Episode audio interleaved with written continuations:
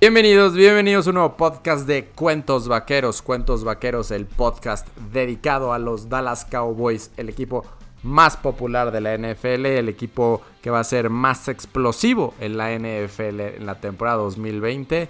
Yo soy Michelle Richon, Mason Mitch y conmigo como siempre Daniel Jada. Daniel, ¿cómo estás?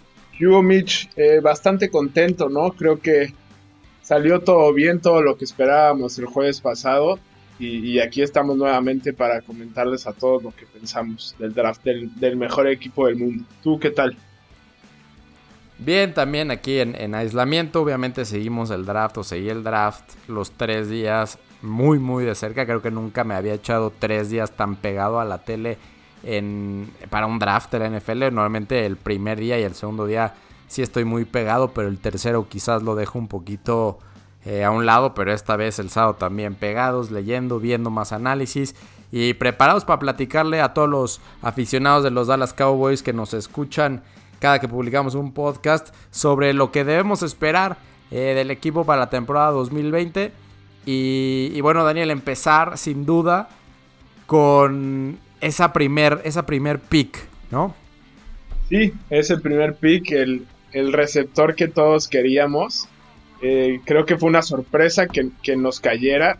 Eh, nunca, nunca pensé que, que él en especial cayera a la posición 17. Creo que para mi gusto, y lo platicamos la vez pasada, era el segundo, más, el segundo mejor receptor en todo el draft. Creo que entre él y Jerry Judy era en el 1 y el 2, como los quieras poner. Entonces sí fue una sorpresa que cayera hasta la posición número 17 y y, mayor sorpresa que, un equipo que se había caracterizado en, agarrar posiciones que hacían falta en el equipo, no tanto en el mejor jugador que había disponible.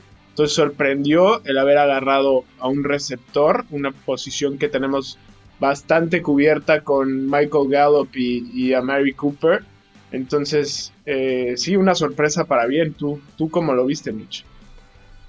Sí, o sea, creo que eh, irnos ahora sí que de adelante para atrás, acabando el draft, eh, salió Will McClay. Will McClay es eh, el director, bueno, el vicepresidente de personal, digamos, del, del, equipo. Esta persona que tiene toda la confianza de la familia Jones y es quien es, digamos, el jefe de todos los scouts y ve por, por, el equipo y es quien dice, no, este nos conviene para esta, esta ronda, este otro quizás para la otra, el que ayuda a crear el, draft board que le llaman. Y en una entrevista hace unos días, ya después del draft, dice que hablando con, con Mike McCarthy, el nuevo head coach, Mike McCarthy le puso algo muy claro, le dijo players over system, ¿no? Ahora sí que jugadores, es más importante tener un mejor jugador que un jugador que se apegue al sistema. Entonces, una vez que ya entendimos que esa es la, forma en la que Dallas eh, iba a, o bueno, más bien llevó a cabo el, draft, todo hace mucho más, todo hace muchísimo más sentido. Eh, hay varias cosas que, quiero decir. Una es que todos los, todas las posiciones que buscábamos cubrir, excepto la de safety, se cubrieron y se cubrieron con jugadores que fueron cayendo, cayendo, cayendo, pero en el draft de los, en el board de los Cowboys seguían ahí. Entonces, eh, creo, que, creo que por ahí es, es, el éxito. ¿Tú qué opinas? Sí, creo que también mencionar que, que, que el equipo se, apegó mucho a, las analíticas. A esta, hay una página que, a ti te gusta mucho que se llama Pro Football Focus. Y, el, equipo se dictó sus picks conforme al digamos, esa página. O sea, no, no tanto a esa página, pero tenía que ver, o sea, los picks que tenía Dallas en su draft board, como dices, eran muy parecidos a los que tenía Pro Football Focus, ¿no? Entonces, exacto. también nos damos cuenta que Mike McCarthy, cuando llegó, dijo, voy a confiar mucho más en los analíticas y demás, y lo está cumpliendo, ¿no? Entonces, esto, eso también es muy esperanzador. Sí, exacto. Hay otro punto que quiero hacer que, que va, va de la mano con esto que mencionas. O sea, extraño a, lo que veníamos viendo con, en años anteriores. Eh, el, draft de los Cowboys eh, fue muy alineado con la valoración que tenía la prensa especializada. ¿no? Entonces, Digo, hay algunos que nos gusta ver video y vemos algunos videos de los, de los, de los jugadores, pero realmente no nos dedicamos a ver los videos de todos los jugadores que vienen de, colegial porque pues, tomaría mucho tiempo, ¿no? Entonces, realmente donde yo me informo, donde tú te informas, a la gente que nos gusta esto y nos metemos lo más posible, pues leemos muchísimo sobre estos, estos, estos periodistas especializados. Entonces de ahí, ahí, a partir de eso empezamos a formar nuestras opiniones. Eh, obviamente tenemos un poquito más, eh, no sé, priorizamos un jugador sobre otro porque nos gustó más lo que se dijo de este sobre otro, o ya empezamos a ver videos sobre ese jugador, de CD Lamb, eh, este receptor de Oklahoma, que era el que más me gustaba a mí. Yo estaba en Twitter insistiendo, por favor, CD Lamb, por favor, CD Lamb, porque era un jugador que decía, este cuate puede alinearse en el slot, se puede alinear en, los, en cualquiera de los dos costados, o sea, puede ser algo muy impresionante. Bueno, ahí empieza a formar ciertas opiniones. Y al final de cuentas, el draft de Dallas se alineó muchísimo con, con la valoración de la prensa especializada. Entonces, por eso creo que unánimemente eh, todo la fanaticada que le fascina seguir a los Cowboys en tiempos de draft, pues acá están muy contenta porque todo lo que venían leyendo en los últimos días, pues estaba, estaba cayendo perfectamente. Y sí, lo que tú hablas del Pro Football Focus, de todos los jugadores del draft, Pro Football Focus tenía a, a en la sexta posición. El hecho que cayera al lugar 17 es una locura y por, por algo por lo que estamos muy, muy contentos. Sí, claro, ¿no? Es, creo que es, yo a mí, como lo dije la vez pasada, el, draft es uno de los eventos que más me gusta. Y creo que es uno de los primeros drafts que es el, el desempeño de los Cowboys es tan bien valorado, ¿no? Y, de parte de los fans también. Creo que no vi a ningún fanático quejarse, ningún, ninguna persona que trabaja para los Cowboys tampoco se quejó. Entonces creo que y obviamente es muy difícil calificar un draft justo después sin verlos jugar. Siempre se dice que, la primera valoración de un draft se hace tres años después. Pero bueno, somos aficionados y nos gusta y es parte del momento. Además, ahorita sin, sin otros deportes que ver en vivo y demás, pues esto es lo único que se puede hablar. Entonces sí, creo que creo que al final para mi gusto y de lo que leo y, demás, creo que es de los primeros que todos los fanáticos y gente que trabaja coincide que fue un gran, gran draft. Entonces, pues es, momento de estar contento, es momento, momento de estar feliz y, esperar ahora sí que la temporada empiece a tiempo y para ver, para ver este equipo meter 40 puntos por partido. Exacto, es, es la idea. A ver, Daniel, recapitulemos qué es lo que quería Dallas eh, de este draft, ¿no? Sabíamos que quería refuerzos en la línea defensiva, esa posición tanto en el interior como en el exterior. Tenía que priorizar la defensiva secundaria, específicamente en la parte corner, sabiendo que Dallas a lo mejor nunca ha drafteado un safety, o bueno, hace muchos años no, no draftea un safety con una posición de, de bueno, de las primeras rondas. Entonces, sabíamos que las prioridades eran la línea defensiva y, el cornerback, ¿no? Y como, y como pilón, sabíamos que era importante agarrar algún wide receiver y posiblemente seleccionar a un, a un liniero ofensivo que pudiera entrarle al quite y pelear por la titularidad de centro que dejó Travis Frederick tras retirarse. Entonces, eso era lo que sabíamos. Sabíamos que queríamos línea defensiva, un cornerback, un wide receiver y alguien en, la línea. Sí, ¿no? perdón, perdón que te interrumpa. Además, también poner la posición de coreback suplente a, prueba, ¿no? Para que Cooper Rush no se sienta confiado, ponerle un poco de competencia y crear ahí que, mejore uno de ellos dos con esta competencia interna, ¿no? Y, como dices, todo esto que se planeó desde antes se, se llegó a cubrir a la perfección. Creo que salimos muy bien reforzados de este draft. No sé tú cómo lo veas. Sí, o sea, ya entrando ahora sí al pick por pick, para el que no esté tan enterado, eh, se dieron los primeros, eh, ¿qué será? No sé, los primeros dos picks se dieron de acuerdo a lo que estaba esperando, ninguna, ninguna sorpresa. Joe Burrow se fue a Cincinnati, después Chase Young se fue a los odiados Redskins. Y a partir del tercer pick es donde a ver qué va a pasar, qué va a hacer Detroit. Detroit va a cambiar con Miami, Detroit se va a quedar. eh, que pasó ya al Prince y, realmente no hubo ninguna sorpresa, ¿no? La mayoría de los mock drafts decían que si Detroit se quedaba iba a agarrar al cornerback de, Ohio, State, de, Ohio State, Jeff Okuda, y que los Giants iban a agarrar algún liniero ofensivo, cosa que lo hicieron, y después se fueron dos, los dos quarterbacks que le iban a seguir a Joe Burrow, que fue Tua Tagovailoa y, y Justin Herbert. ¿Te gustó mi pronunciación? Sí, de Tua ¿eh? Tagovailoa. Perfección. Y bueno, y ya después ahí quizás era a ver en qué momento se van a ir los, el otro cornerback, ¿no? Teníamos un, un ojo en CJ Henderson, que se fue muy rápido, se fue en la novena posición. Pero esa misma novena posición decíamos, bueno, se puede ir, ir ahí CD Lamb, se puede ir Jerry Jody, el otro wide receiver que, que podía ser muy buena opción. Y de repente, Daniel, posición número 10 del draft, se va un liniero ofensivo. Posición 11, un liniero ofensivo. En la 12 dijimos, bueno, ahora sí ya se van a ir los wide receivers. Y se va el primer wide receiver en Henry Rocks, que sorprende a lo mejor que haya sido Henry Rocks, pero uno de los top 3. Entonces va a los, a los Raiders de, Las Vegas el primero. Y después hay un trade ahí, ¿no? Eh, se va Tampa Bay encima de San Francisco por otro tackle. Y realmente la clave para nosotros estaba en qué va a hacer San Francisco. Si San Francisco no agarra a un wide receiver, entonces sí, quedan tres, quedan, perdón, después de San Francisco van a ser Denver y Atlanta y quedan por lo menos dos de los wide receivers buenísimos. Con que nada más uno de ellos agarre, ya vamos a tener a CD. Y es donde empezó el momentum, el momentum, el momentum. Puede ser que sí que CD puede ser que sí que CD. Y San Francisco agarra a un tackle defensivo. Entonces en ese momento fue por favor, Jerry Jones, por favor, Jerry Jones, por favor, Jerry Jones, ¿no? No sé cómo estabas tú, pero así yo estaba, por favor, por favor, por favor. Y ahí controlaré las redes de, Twitter de, de Vaqueros y seguramente pueden ver cómo lo estaba viviendo. Y agarra a Denver en la, en la 15 y se llama Jerry Jones y dijimos, bueno, mientras Atlanta no la vaya a hacer, dijimos, bueno, Atlanta tiene a Julio Jones, tiene a, a, ¿cómo se llama el, el otro de Alabama? Y él, ay.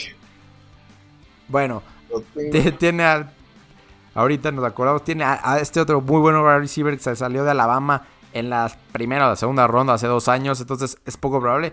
Y que agarran un cornerback, un cornerback que está muy, evaluado, muy bien evaluado por, por Dallas. Perdón, Calvin, Ridley, antes de que se me olvide. Exacto, Calvin Ridley de, de, Atlanta. Dijimos, bueno, no tienen eso, ¿no? Pero bueno, podrían tener la misma forma de pensar de Dallas. Bueno, le metemos un wildcard ahí, un tercer wide receiver y a ver quién nos detiene. Y, y se van por un cornerback y ahora sí, posición 17. Desde, en todos los mocks, Daniel, y publicamos en deportsing.com un, una de las opciones, o sea, una lista, un listado de las opciones realistas. Seguía ahí Calvin Chason, o Chason, Calvin Chason, como lo quieran llamar, de, de LSU, este defensive end que era realmente el más probable y que todo el mundo pensábamos que iba a ser ese cuate. Eh, CJ Henderson ya se había ido. Eh, entonces realmente era ¿Qué va a hacer Dallas? ¿Va a hacer un tradeback? ¿Va a agarrar a, a Chason? ¿O va a agarrar a CD Lamb? Y Daniel se nos hizo, agarraron a CD Lamb. Sí, sí, si la gente hubiera escuchado los gritos que le pegaba a la televisión antes de ese de que Dallas escogiera al receptor, eh, me, hubieran tachado de loco, ¿no? Creo que, que tomaron la mejor decisión, se fueron por, por el, en verdad el mejor jugador y no esta posición que, necesitaban más. Entonces, sí, o sea, sentí un alivio profundo cuando, cuando agarraron a, a, CD Lamb. Y, no sé, como que me, emocioné de más. Sigo, sigo bastante emocionado. Creo todo de él, este, me parece, me parece un jugadorazo, un crack, de verdad. Creo que los fanáticos de Dallas tienen que estar emocionados eh, si no vean sus videos, es, un jugador, es una, una locura. Y, tiene una actitud muy buena, ¿no? Eh, después vi estos videos que salen de, de cómo hablan después, después de ser drafteado y, me gusta, ¿no? También está viendo si, si toma esta oportunidad de, tener el número 88 en su camisa, después de, de grandísimos jugadores que, que han jugado en Dallas con ese mismo número como, como Michael Irving y, y Des Bryant. Entonces y Drew Pearson. Y Drew Pearson, perdón.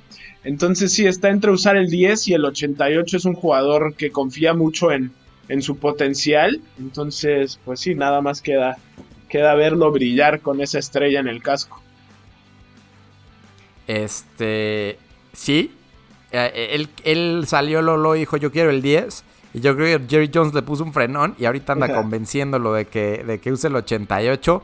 Veremos. Digo, estaría curioso que los tres wide receivers principales de Dallas tuvieran el 13 Michael Gallup, el 19 a Mary Cooper y el 10, eh, el 10 a CD Lamb. A lo mejor Jerry Jones quiere, quiere continuar esa traición de, de la que tú hablas, donde solamente jugadores superestrella en la posición de wide receiver usen el, el 88. Ya para acabar con CD Lamb, ojo con CD Lamb y lo que puede hacer en equipos especiales. Sí tenemos a Tony Pollard, un jugador explosivo que a lo mejor puede ser utilizado para las, ah, para las patadas de despeje, pero para los punts me gusta CD Lamb, me gusta la opción de CD Lamb, que es un cuate que es muy difícil de derribar. Entonces, Ojo ahí con lo que puede usar CD Lamb en, esa, en, esa, en ese rol de equipos especiales y no solamente como, como wide receiver de la ofensiva. Sí, usarlo un poco como cuando llegó Des Bryant al equipo, ¿no? Regresar estos punts y, tiene últimamente este, aquí encerrado, pues me he dedicado a ver ese tipo de cosas, esos videos de, de, estos tipos drafteados por Dallas. Y sí tiene varios regresos muy interesantes, ¿no? Como dices, tiene una fortaleza muy parecida a, la de Des, que, es muy, muy complicado taclearlo. Entonces nos, nos cae de maravilla, como dices, cubre esta, esta opción de, estar en el slot o de estar abierto y además regresar patadas, que era algo que, nos tenía un poco en duda porque no sabíamos quién lo iba a hacer. Así es. Eh, otras curiosidades rápido para cerrar con la primera ronda y después hablar un poquito más sobre el resto de las elecciones de Dallas. Creo que muy interesante para mí por lo menos ver que dos de los nombres que Dallas se quería para primera ronda o que parecía que, que, iban a estar en, Dallas si es que les caían, los dos acabaron en los Jaguares de Jacksonville. Tanto Chason, que es el, que estamos hablando ahorita, el defensive end de, LSU, que se acabó yendo a la posición 20. Y, y, antes en la posición 9, CJ Henderson. Entonces, dos jugadores que Dallas parecía tener muy alto en su, en su board, acaban en, Jacksonville en la posición 9 y luego en la 20.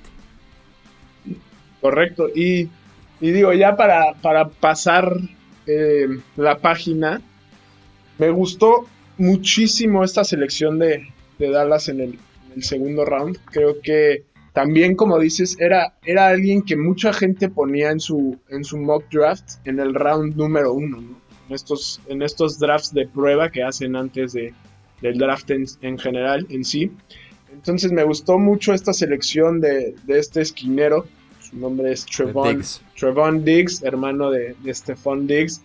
Y, también me, yo me enamoro mucho, me enamora esta historia del jugador, ¿no? Es, por, eso, como pueden ver, soy fanático de Dak, sigo mucho su historia desde antes. Y esto de que siempre fueron fanáticos de Dallas, entonces eso me gusta mucho de, un jugador, ¿no? Que sea muy apegado a la historia del equipo. Y, se puede ver también con esta selección, ¿no? Se, se supone que la familia de, de Trevon todos son aficionados a, los Cowboys y, en cuanto fue seleccionado se, le ve en la cara, ¿no? Esa felicidad y digo, claramente además es un jugadorazo que mucha gente lo tenía pronosticado en, en el primer round, entonces tiene un poco de, esos, de esas dos cosas que me gustan para, ser jugador de, los Cowboys. Sí, de acuerdo. muchos de los, de los mocks, como bien mencionan, decían, a ver, una posición complicada de, llenar es la de cornerback. Y hay equipos que cada vez le dan más prioridad, ¿no? No por nada Detroit en la tercera selección de todo el draft seleccionó a un, a un corner. Aquí, pues cuando estaba la, disyuntiva, a ver, ¿qué tal que Jason ya no está? ¿Qué tal que CJ Henderson ya no está? Obviamente nunca imaginamos que sí Lam iba a estar. ¿Será que Dallas agarra con la posición 17 a, Trevon Diggs? Y, y, parecía una realidad, ¿eh? Parecía algo, algo bastante realista.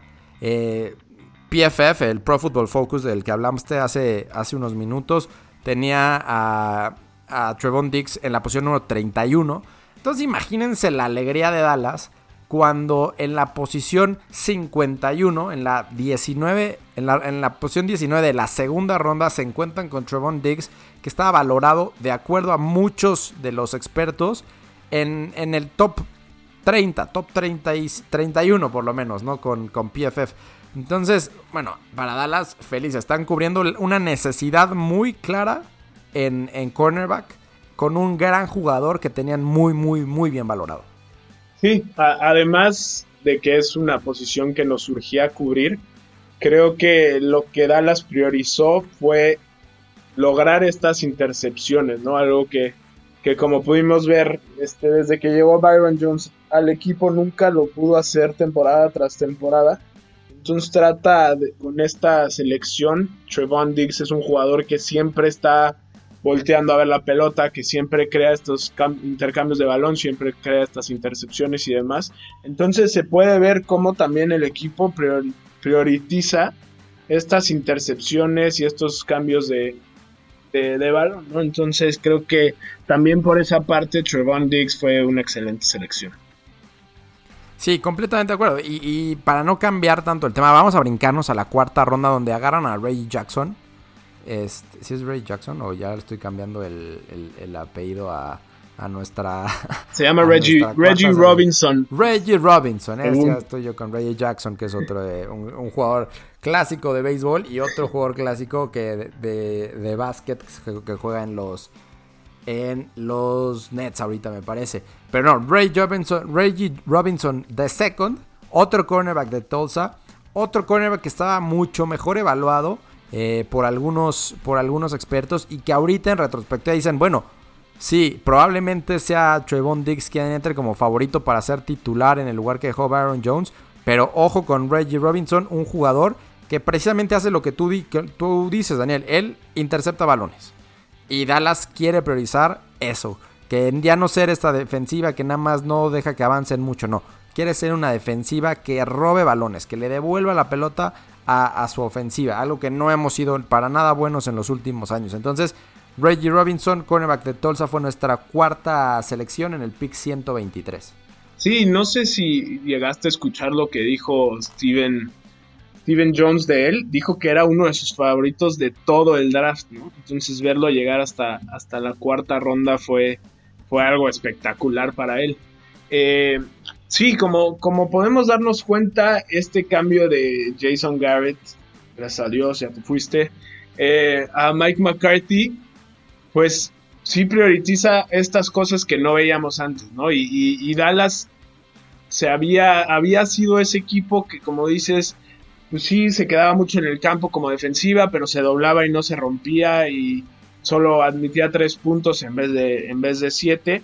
Pero ahora quiere, además de eso, darle la oportunidad a la ofensiva de arrancar en una mejor posición de campo, ¿no? Que eso para mí es importantísimo en la NFL y crear estos intercambios de balón es es crucial para ganar partidos, ¿no? Como hemos visto y los números lo dicen, eh, casi siempre el equipo con más intercambios de balón o con intercambios de balón positivos, digamos, al final de todos los partidos, logra ser los que mejor les van en la temporada. Entonces, me gusta este cambio, es, un cambio que se necesitaba hacer.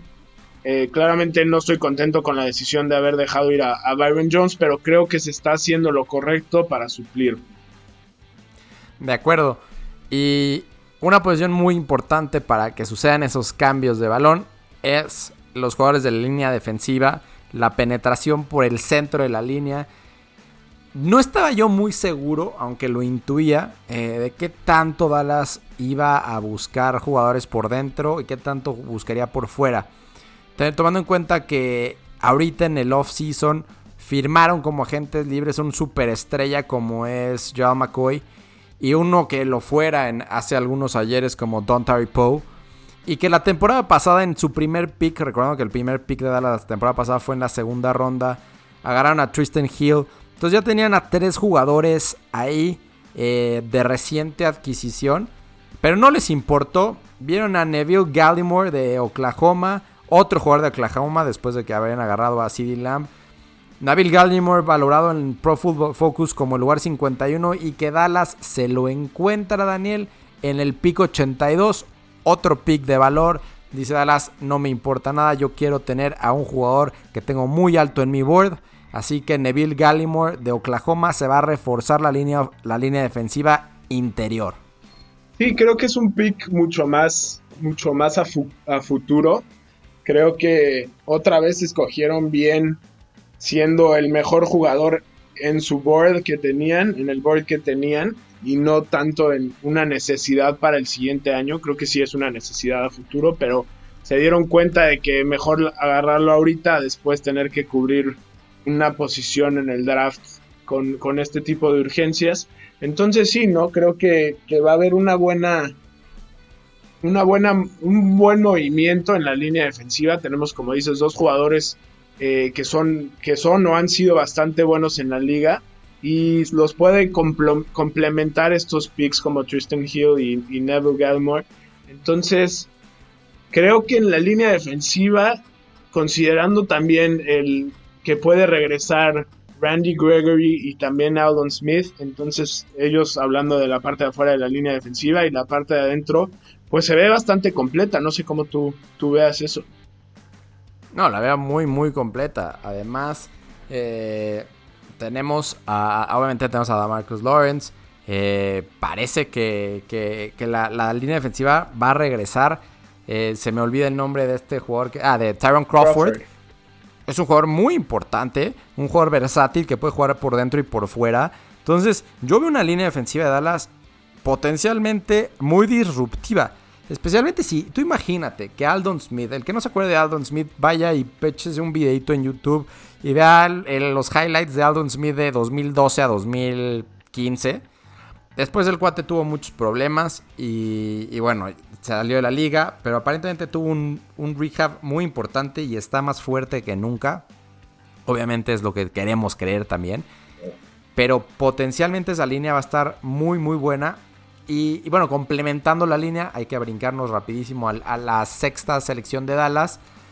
Eh, Bradley Anae de, Utah. Un jugador que, cayó también en el, en el, en el draft. Ahora sí que una, una vez más que hay un jugador que, le gusta a Dallas y, lo agarran.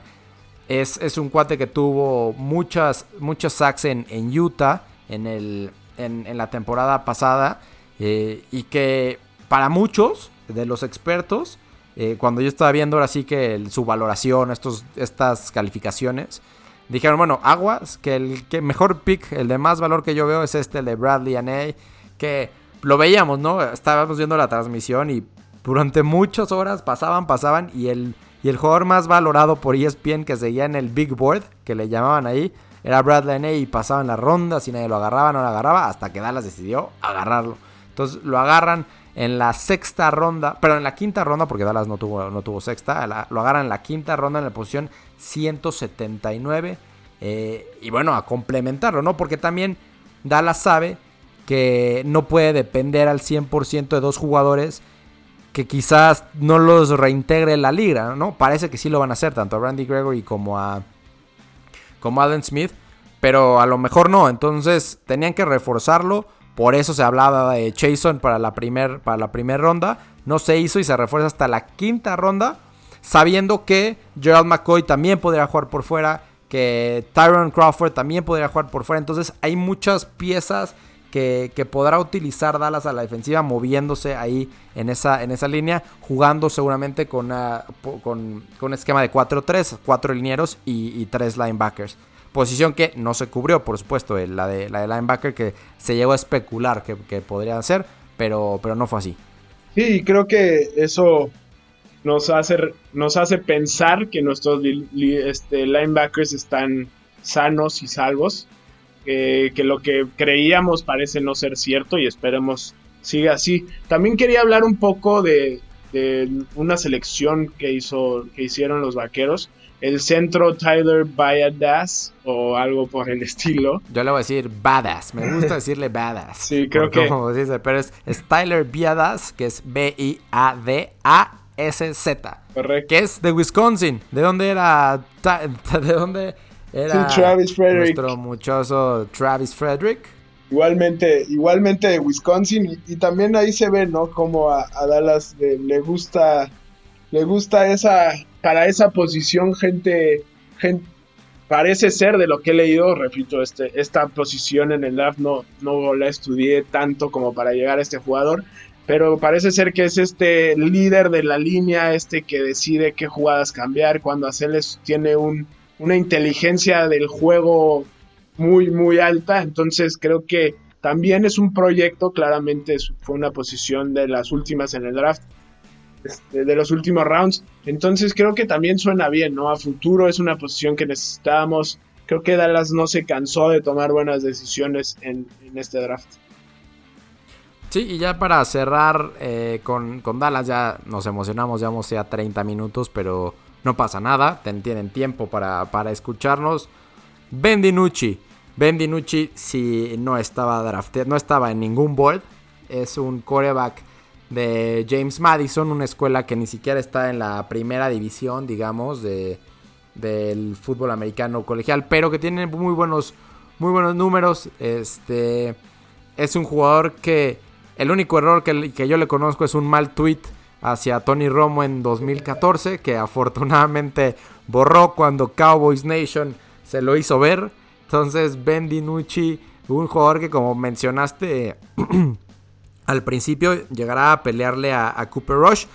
Y quizás Dallas decida llevar a tres quarterbacks en el, en el roster de 55. ¿no? Recordar que ahora los rosters son de 55 y no de 53. Y que a Mike McCarthy solía al menos en, Green Bay llevar a tres quarterbacks en el roster, así que Ben DiNucci tendrá esa posibilidad. Antes de, cambiar de tema, me gustaría hacerte una pregunta que leí, leí hoy en, en Twitter.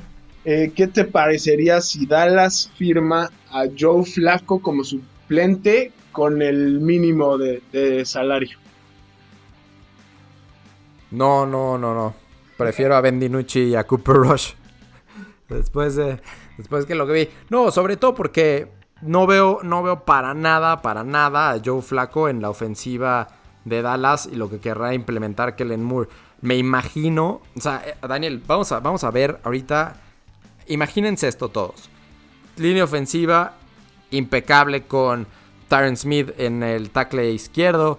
Tendremos quizás a Connor Williams de regreso como guardia del lado izquierdo. Tendremos ya sea a Joe Looney, quizás a Viadas, quizás a Mitch Hyatt, quizás a, no sé, alguien en el centro. Esa va a ser la posición más peleada.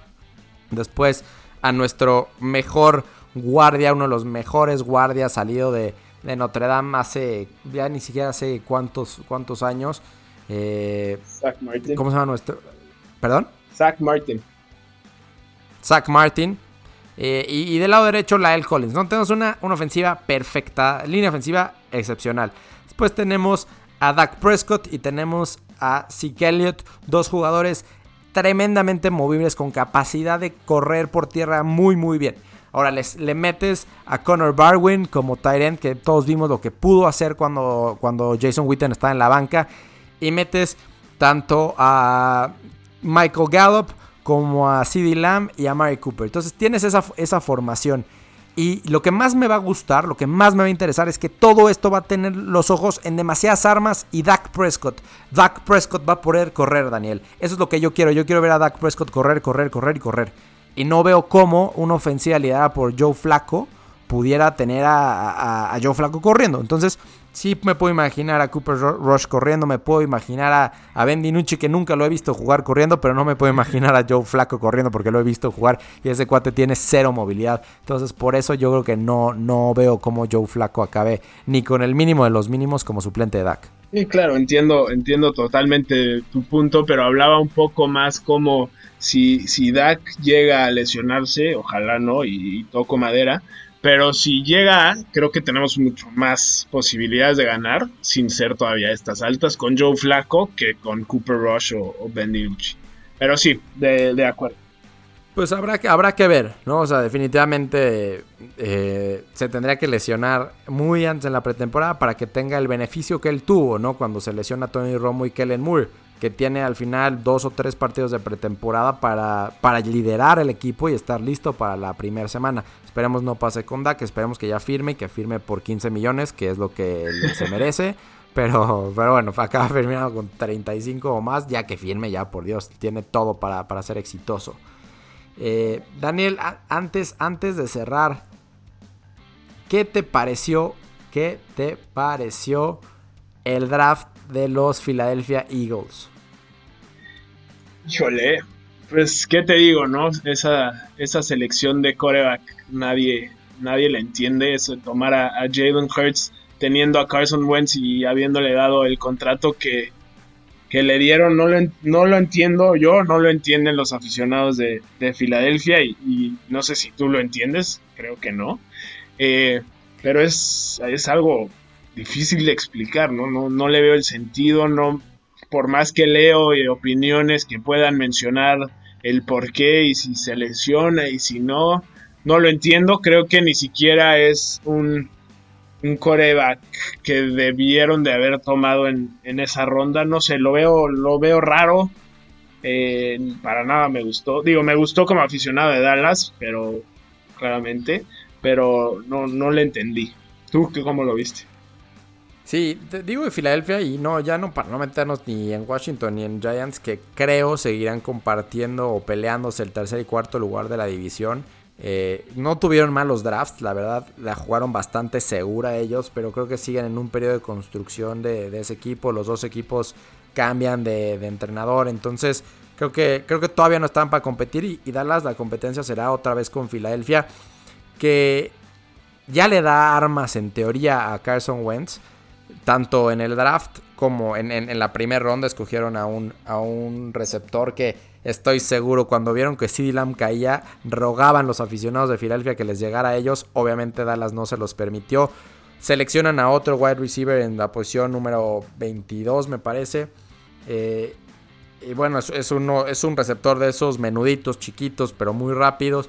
Y después vuelven a seleccionar otros wide receivers en, la, en, otras rondas y a, medio, a medio draft hacen un trade por Marquis Goodwin de los, de los 49ers. Entonces ya no va a tener ese pretexto Carson Wentz de que no tiene armas.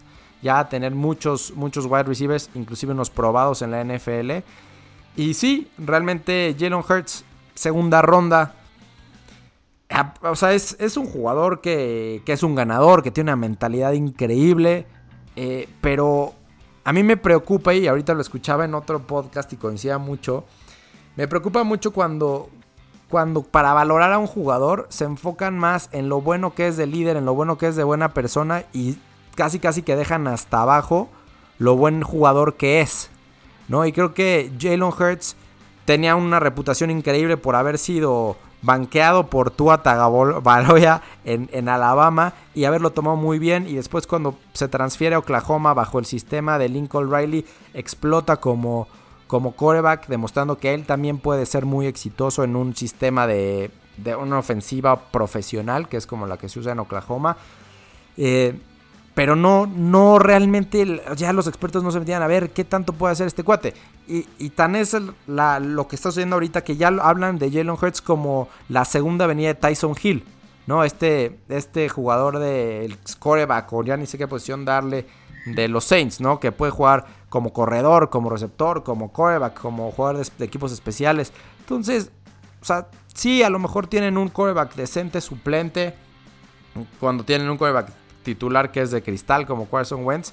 Pero coincido, quizás ahí no, no, no es tan bueno como, como algunos otros pudieran llegar a pensar en Filadelfia. Sí, digo, ya hablaste un poco de Filadelfia, ya hablamos los dos, y solo quiero mencionar eh, aguas con, la defensiva de Washington. Creo que esa, especialmente esa línea defensiva es, va a ser de las mejores de la NFL, entonces hay que tener ojo ahí. Creo que todavía en la posición de coreback eh, no tienen nada, nada hecho. Entonces los veo complicado que compitan, pero aguas con esa línea defensiva. Y Mitch, antes de, terminar, eh, quiero platicar un poco de algo que, hizo, que hicieron los, los, Cowboys hace unos días. Firmaron a este jugador mexicano Isaac Alarcón que es un tackle ofensivo. Eh, si no me equivoco, no lo, no lo firmaron al equipo, sino al equipo de práctica. Entonces, pues, ya sea que sea un movimiento de marketing o, realmente si es muy bueno, creo que siempre es bueno tener, tener un mexicano en, el equipo. Sí, es, es, un acuerdo que tiene la NFL para atraer jugadores internacionales sin que cuenten contra el roster.